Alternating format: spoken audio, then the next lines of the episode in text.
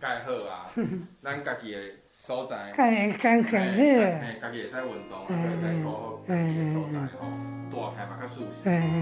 所以你真正无需要长照啦，处理个就好。比较偏远的地方，我们会定期的请社工师带治疗师过来，那协助我们的呃大哥们复健。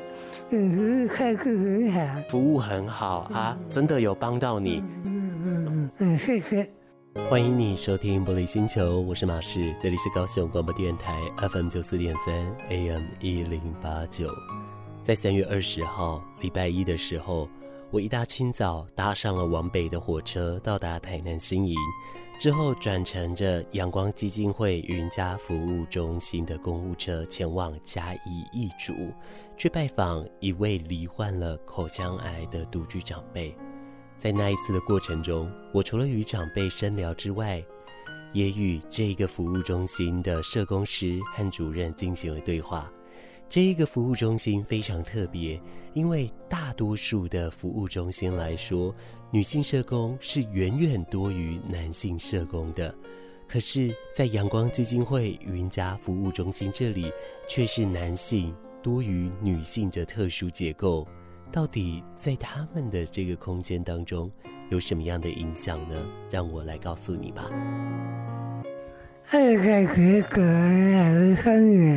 他说，也就是一个人住，也没有怎么样。他说，已经自己一个人住二十几年了。你这边摆啊，有去什么所在不？他是石大哥，是口腔癌的病友。一百零六年 罹患了右边的齿龈癌，而在一百一十一年三月的时候复发。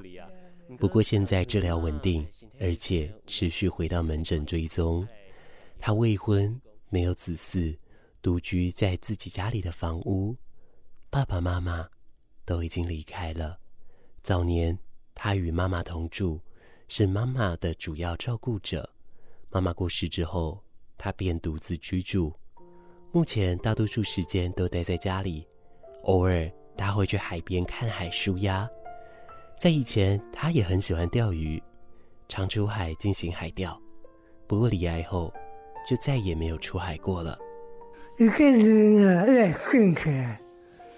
跟谁哥刚刚刚口腔癌。我看着石大哥的脸，他右边的脸颊因为治疗的关系。已经手术切除了，这也导致他没有办法非常轻松的发音，而目前的饮食，他也只能吃流质食物。知道了这样的情况之后，阳光基金会云家服务中心的中文柔社工师负责起对大哥的相关对口，他会计算大哥每天所需要的最低用量。来送相关的流质营养品，装置那个鼻胃管的医院会提供营养品，因为这是健保的部分。那因为出院之后就没有办法提供，所以我们那时候就是赶快，除了申请我们的会内的营养品的补助之外，我还跟大哥一起做一些讨论呐，看他的期待跟他的需求，最低需求，比如说他一天，他刚刚有提到他一天至少喝七罐，像他像那个一箱营养品的话就是二十四罐，那我们会去算，如果七罐一天，那大概三到四天就会喝到一箱。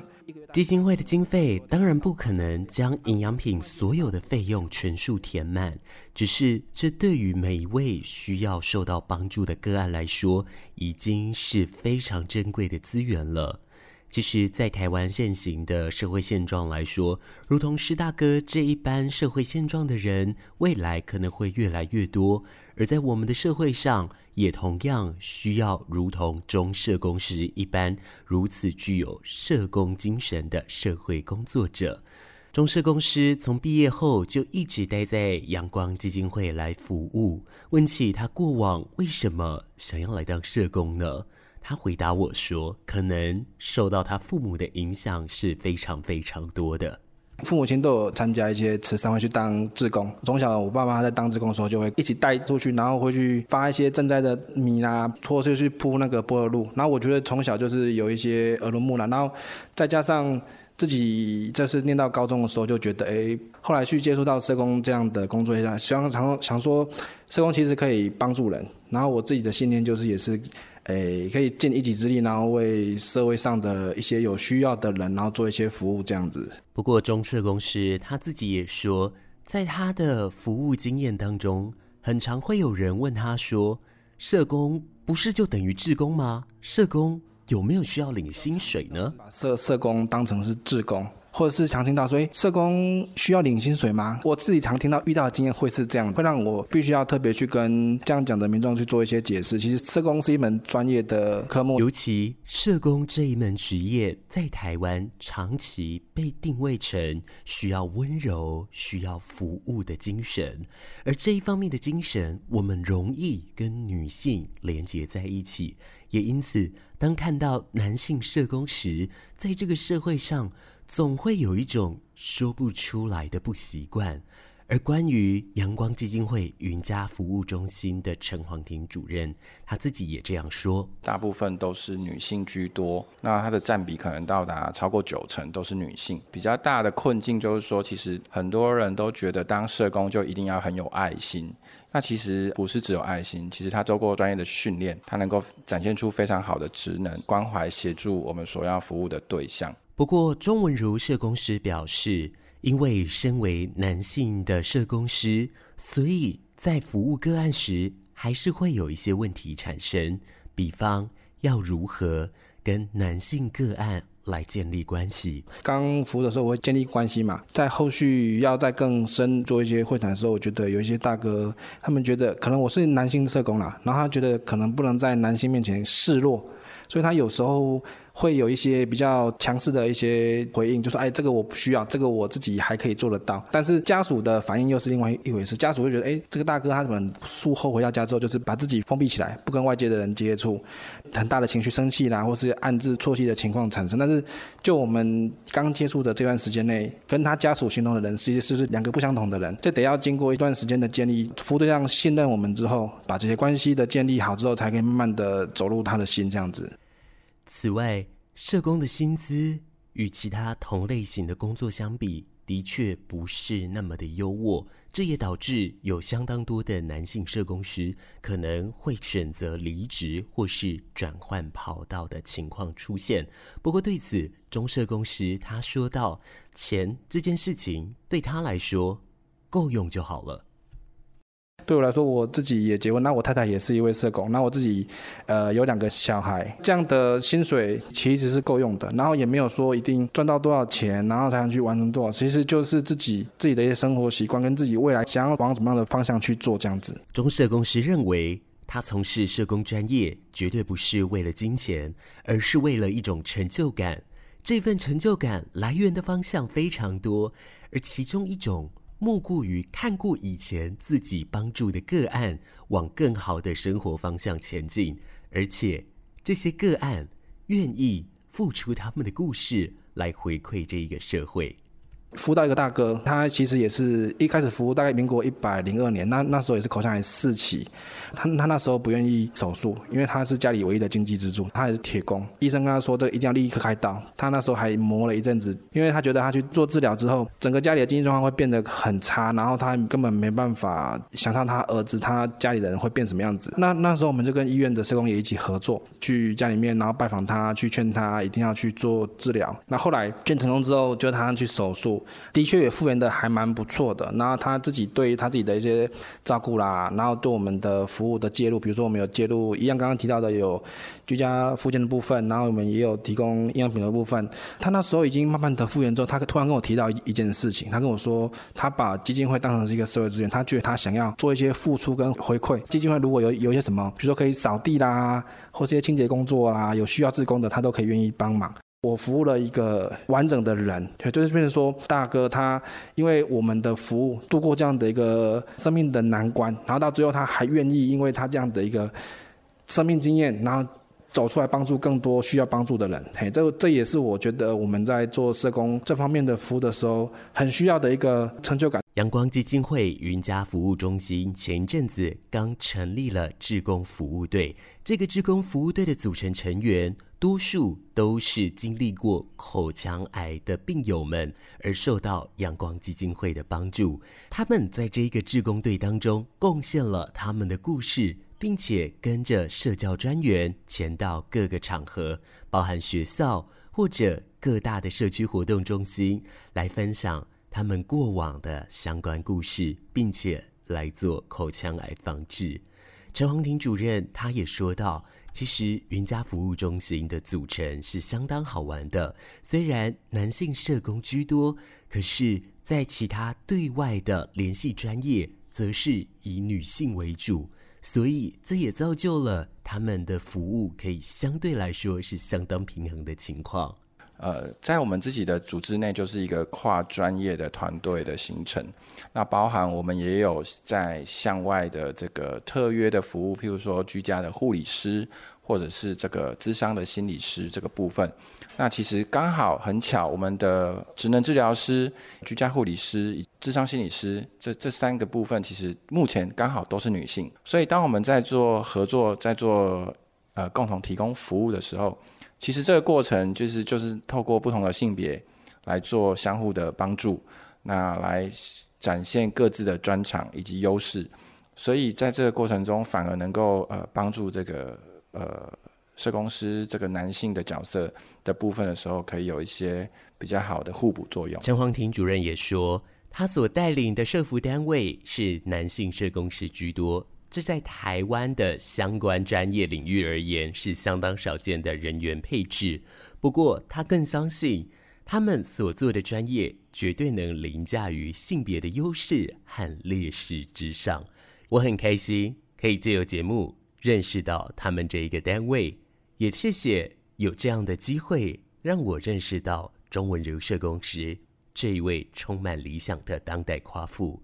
而同样的，当我问起他是否像一位夸父时，他说或许可以是像的，也或许他一直在追求的太阳。就是一个我们难以言喻的成就跟理想，可能是那个太阳对他真的有一些什么样的重要性。就像我们这个社工也一直在追求的，我对我来说，我追求的就是一份成就感的部分。因为透过我们的服务，让服务对象可以越来越好，看到他的进步，我觉得这这个真的是一个很很大的我们服务的一个价值啦。他那个东那个他在追那个太阳的过程，其实也是。就像我们社工的的的服务的过程，其实一开始可能会处处碰壁，或者是受到服务对象一些可能觉得，哎，我们到底能帮上什么忙，会提会提出一些质质疑。但是我觉得，如果就我们的保持这样的信念，自己觉得那个东西，那个服务的过程，那就是我们提供服务对他来说是重要的。我觉得总有一天我们可以达到我们我们想要的的目标，就是提供服他给他他需要的服务，让他看到他越来越越越好这样子。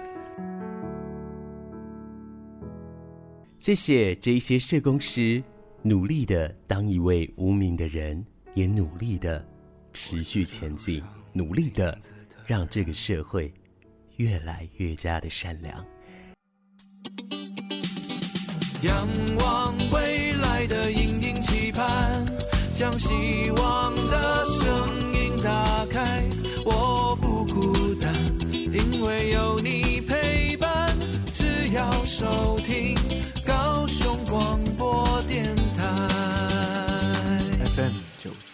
四持续收听《玻璃星球》，我是马氏。节目的下半段，我们持续来探索男性社工在当代社会所遇到的困难。提到男性社工，自然了，当然要再次邀请到政治老师了。老师好，哎，各位听众大家好。老师目前在高雄医学大学医学社会学与社会工作学系来服务哦。我想请问一下，因为社工非常专门的职业，可是这个职业包山包海，非常的辛苦。就好像是一个你必须同时要煮出满汉全席的厨师一样。那他们在学校，到底学什么呢？只要在社会发展的过程没办法跟社会的主流结构融合的人，就会产生一些问题，那就是社工需要出现的时候。他没办法那么明确定义我们社工是什么，很多人会混淆，因为他最早真的跟志愿服务也有一点关联。它其实来自于欧美基督教，在每个教会有它的教区，教区如果发生困难，贫与染脏病的人，就派关怀的人去看嘛，去关怀访视，然后看需不需要给他钱，给他什么。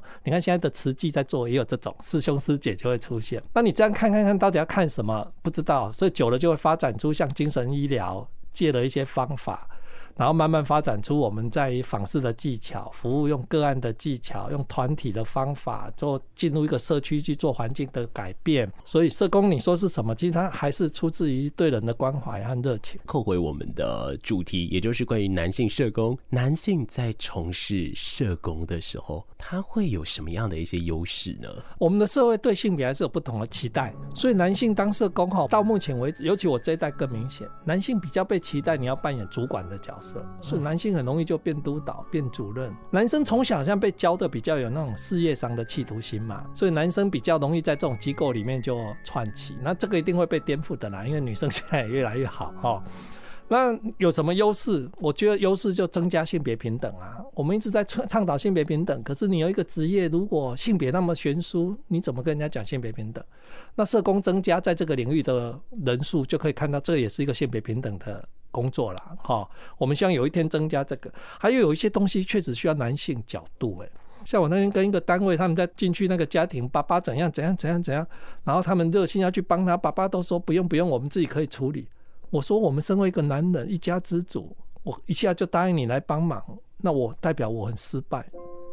我是一个失败者，才需要外人来协助嘛。我就跟他们说，你看，如果男人的角度就懂，你先不要一下就要帮人家，你可以先谈谈哦，你压力很大，晚上不好睡哈、哦。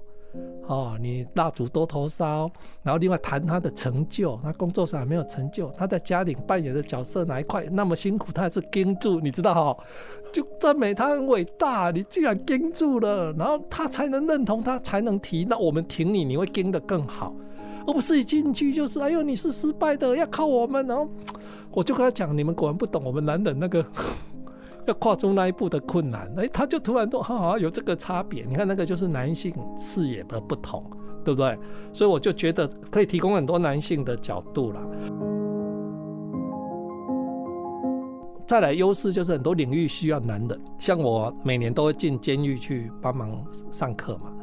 有时那个男监哈就是男性啊，他们监狱的构造很多人不知道，那其实是厕所和浴室是没有门的，因为他要看得到嘛。啊，他们有时下午，他们都下午就在洗澡，所以他们为什么会找我进去？因为我男性进去，有时他们下午四五点我要离开，有的在洗澡，赤裸裸看了没关系。你见一个女性辅导员进去，哈，啊，整群男人都脱光光，那个很尴尬。所以有些场合还是需要男性去从事服务，会比较容易一点。然后当然可以增加多样性啦，因为多样的性别进到职场，很多讨论还会擦出不同的火花。所以优势，我觉得男生进来还是有一些优势，像可以增加社会的多样性、多元化。不过这当中当然也会附带着一些些先天性来说稍微辛苦一点的地方哦。男性社工他从事这门专业的时候，他有哪些劣势啊？哦，因为我们社会还是把这种服务、这种比较服务的工作看成，我常常形容他被看成女性化、温柔化、神。圣化，那好像是一个女性比较能贴心人家、了解人家，所以有些人先天对男性的服务人员就抗拒或排斥。然后还有一些就是现在女生多嘛，他们女生整群会谈的东西，我们男生打不进去，变得你在。单位里面变成一个局外人，你知道那种感觉哈，也不一定是工作人员，有时整群社工女性，她们有她们姐妹掏的那种对话啊、闲聊，像绑个马尾，她们就可以讨论很久。原来很难，我我以前听我都很震惊，绑马尾是我不能体会。他们说好像几圈太紧，几圈太松，因为我自己没有留过长发，我就不能体会那一种东西。但有时个案他们哈，女性的个案跟我们女社工也很容易变成姐妹淘的聊天，还有真的还是有一点性别歧视啊。每次要做出众啊叫男生去，要在外面奔波就叫我们去，要晒太阳就叫我们去，所以我们常常开玩笑，社工界女生当男生用，男生当畜生用啊。老师，你是不是在讲到您踏入学界前的生活模式？我算比较运气好，我在社工实务界很快就变主管，所以还好。老师以前是在哪一个单位服务的？哦，我待过志愿服务协会，然后卫生局心理卫生中心、阳光基金会。嗯，嗯，我们这一次的所访谈到的个案就是阳光基金会。会的社工以及督导们呢，他是在嘉义的服务中心这一间机构，非常特别的是，里面的成员人数，包含主管是男生多于女生的，这个好像在社工界来说是一个比较少见的一个配置啦。那这个我觉得就会牵扯到一个问题了，因为既然说少见，代表其他很多的单位或者是其他不同类型的地方。女性多于男性的比例是非常非常多的，但是为什么会有 这样子的一个原因呢？以老师你自己曾经服务过，或是你看过。研究过或教学过的经验，你觉得这个原因是为什么？而且这长期会有伤害吗？如果男性社工比较多的场域，有一部分是因为服务的内容啊。另外，我常看到会这样，是因为啊，我可能先进去，我觉得这里不错，我就介绍我同学或我的朋友或我的哥们一起来。我看过机构很多男生多个都是这样，就是互相揪团拉进来的。啊，如果正常的这样面试还是女生多，像我以前当主任的时候，我下面社工每一个都是女的啊。那阳光，你说他们有可能男生多，勉强可以接受，是因为他服务口腔癌或烧烫伤那一块，其实是非常特殊的。好，你要到烧伤中心看到那个创伤刮疮的那个样，口腔癌很多都是槟榔加酒加抽烟嘛，是造成的，那个充满男人文化。他们都是做工的，没靠那些说什么没体力、精神不好。那那些有些女生的成长过程，她要聊那个比较难。想问老师，您在实务经验的观察上，男性的社工他可能会遇到比较大的那种困难是什么呢？男生在这个领域里面哈，久了，我们其实很多男生后来会走掉，就是如果你社会一直期待他就是温柔的。他就是女性化的，他就是要这样。很多男生在这样的工作环境，会觉得跟自己的角色好像原来成长的概念不同，所以会让男生没办法长期留在这个领域。然后男生也都常常被赋予要要在家里负担更多的经济角色，男生要养家，男生要对于我们从小被教育的事业发展性要一直往上爬，要越来越大。可是我们知道，社工界很多是比较扁平化的组织，那一个主任下面就一群社工，就一个主任缺，很多男生可能上不去。那在这种种考虑，薪资没有想象中那么高，他有养养家的压力，又升迁有限，那这样的环境跟社会对男性的期待是不同的，会造成男生离职。所以我们怕是，如果继续这样下去，男性即使目前看得到，未来不一定会继续在这个领域，这才是我们最担心的。这些东西，我们有没有可能来去做解决呢？我想，他或许有机会解决，但是他有一些地方不是我们自己能努力的，但还是有一大部分会是我们可以去强化的。就像是举一个例子哦，也就是说。现在大家对社工专业的认知高很多了，这可能也是促成社工愿意持续坚守在这个岗位上的一个很重要的原因之一。那在以前来说，我也常常听到有人问我一件事情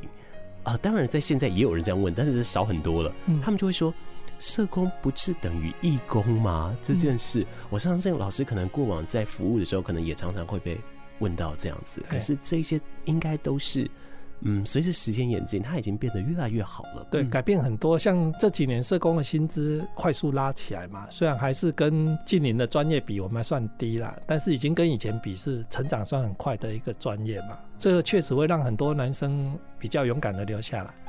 那社工样态也在改变嘛，台湾的社工可以开事务所嘛，可以到长照领域开居服单位开什么哈，变成微型创业是可行的。这个会让很多男生他留在社工界，但不选择在原来的体制或机构内工作，他跳出来微型创业啊，这样也未必有离开广泛的社服或社工。我觉得这是一个好的发展，所以台湾这种多元形态的社工发展。确实越来越有利于男性社工留下。而关于这个部分的话，我们都会好好的来去看到不一样的观念，新时代的社会跟新的一个样貌。只是说，我们对于困难还是要回归到我们身上。既然我做的这个议题，就是我衷心希望总有一天我可以不要再碰这个议题，就是因为他这个议题已经逐渐的被社会解决跟消失的时候，这就是我所期待的那一刻。嗯，而在这个部分的话。我们就讲到了刚刚所提及的一些困难，当然有一些正在解决当中，有一些还在处理，可能还没那么快，还需要时间来去做调整。而有哪一些是我们一般民众我们可以对社工来进行的一些嗯协助，或者是我哪一些是我们具体可以来帮到这一些男性社工的呢？其实我们自己啦，我们自己对于性别的敏感度，我们一直有在培训呐，因为性别多元化、性别平权。在我们这个社会，我们这些男人身为社工也要调整，就是说我不要因为做这个就觉得我做一个好像女性的专业很丢脸了哈。那个在社工界，你有时要跟女性的个案对话，他面对一个男性社工就是有威权，他要跟一个男性社工谈就有一些距离。那我们怎么跨过这些阶层，跨过这些社会刻板印象，也是我们社工在职进修不断排的啦。那我们回到之前其他节目讲了，其实现在社工是一个团队啊，当我们有需要的时候，男性社工要懂得请求女性同事支援嘛。这是不变的啊，就是有些话是他去讲比较适合，有些东西他去帮一点忙比较适合。这种敏感度，然后适时的请不同性别进来支援，我觉得这也是我们男性要做的，就不要害羞说这个案是我的，一定从头我就要 hold 好。我常常说，现在社会问题复杂到不是一个人可以单独面对，所以那个团队伙伴的概念一定要进来。那永远知道，我们不是男性社工去面对一个个案，我们是一个团队去面对他们。那我打前锋，需要时候我请后勤支援。这样男性如果能破除这个，不要老是盯住说我一个人要从头到尾，就不会有那么多的压力了。是，也如果老师这边提了这样子的一个观点哦，就代表说，可能在现在在社工的专业领域来说，有不少的男性社工可能会潜行当中有这样子的一个想法，而我也相信。这一些社工们，他们衷心的想要解决这一个事情，也衷心的想要让个案得到很好的协助跟很好的帮助。而这件事，你可以先从尝试着团队合作来开始。我们衷心希望那一个大千世界未来可以再很快速的到来。今天节目当中，谢谢老师了。好，谢谢。玻璃星球到了尾声了，谢谢你的陪伴。晚安，我们再会。